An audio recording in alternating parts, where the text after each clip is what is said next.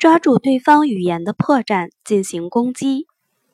一个人说话无论多么有力或令人难堪，他总是会有破绽的。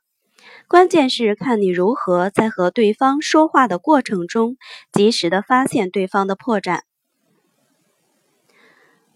锣鼓听声，听话听音，在听对方说话时，一定要仔细分析。假的真不了，真的假不了。假话肯定会有破绽。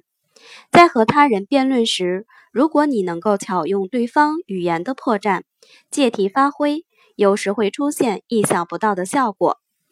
萧伯纳成名以后，他时常会去参加一些名流之间的聚会。一天，在一次宴会上，一位颇有姿色的交际花看到萧伯纳一个人坐在那里，就走了过去。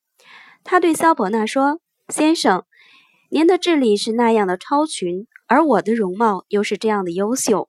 如果我们俩结婚，那么我们的孩子拥有您那样的智力和我这样的容貌，那该有多好啊！这对肖伯纳来说是一个明显的挑逗，但是肖伯纳对这位交际花并没有好感。他说：“您说的这些不过是您的想法。”我想的却是，如果我们俩结婚，孩子长得像我这样丑陋，而智力却像您那样愚蠢，那该怎么办呢？那位交际花说的是一种假设，而肖伯纳说的则是另一种假设。因为大家都是假设，所以就算是驳不倒对方，那么对方对自己的观点也无法进行反驳。